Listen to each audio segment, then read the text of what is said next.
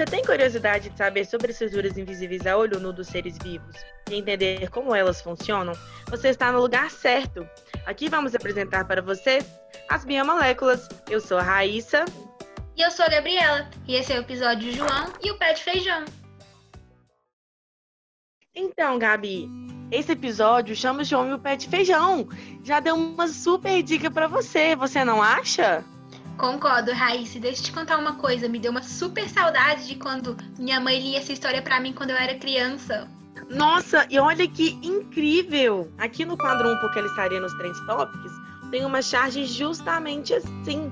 É um menino que está indo dormir, chega para a mãe e fala assim: Mãe, conta a história daquele menino muito rico. Aí a mãe chega pro filho e fala assim: Qual menino, filho? Aí o menino: João o pé de feijão. Olha só, que dica incrível!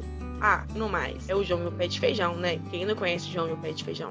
Isso é verdade, Raíssa. E eu percebi uma coisa. Já que o menino tá falando do João e do pé de feijão, e ele se refere ao João como um menino de grande riqueza, isso quer dizer que a molécula desse episódio é rica em íons ferro? Exatamente, Gabi. Você acertou o ponto-chave da charge.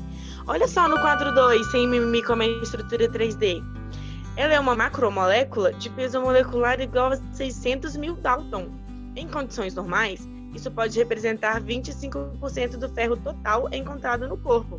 Além disso, ela pode ser encontrada sob a forma de vários isômeros. Ah, e olha só essa dica da carta que legal.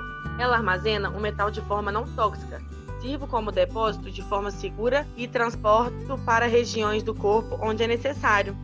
Armazeno íons que sem a minha presença sofreriam oxidação em presença de oxigênio, e água, que sou uma proteína globular.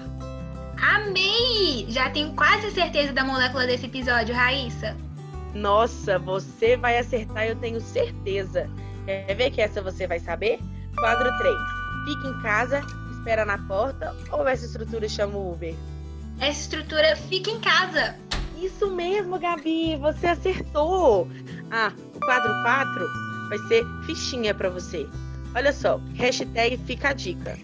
Essa estrutura tem nove letras e a quarta letra é a letra R. A biomolécula desse episódio é a. Ferritina!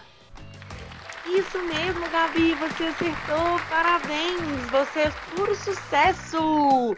Então eu te espero nos próximos episódios. Obrigada, Raíssa. Eu te vejo nos próximos episódios. Até mais. Até.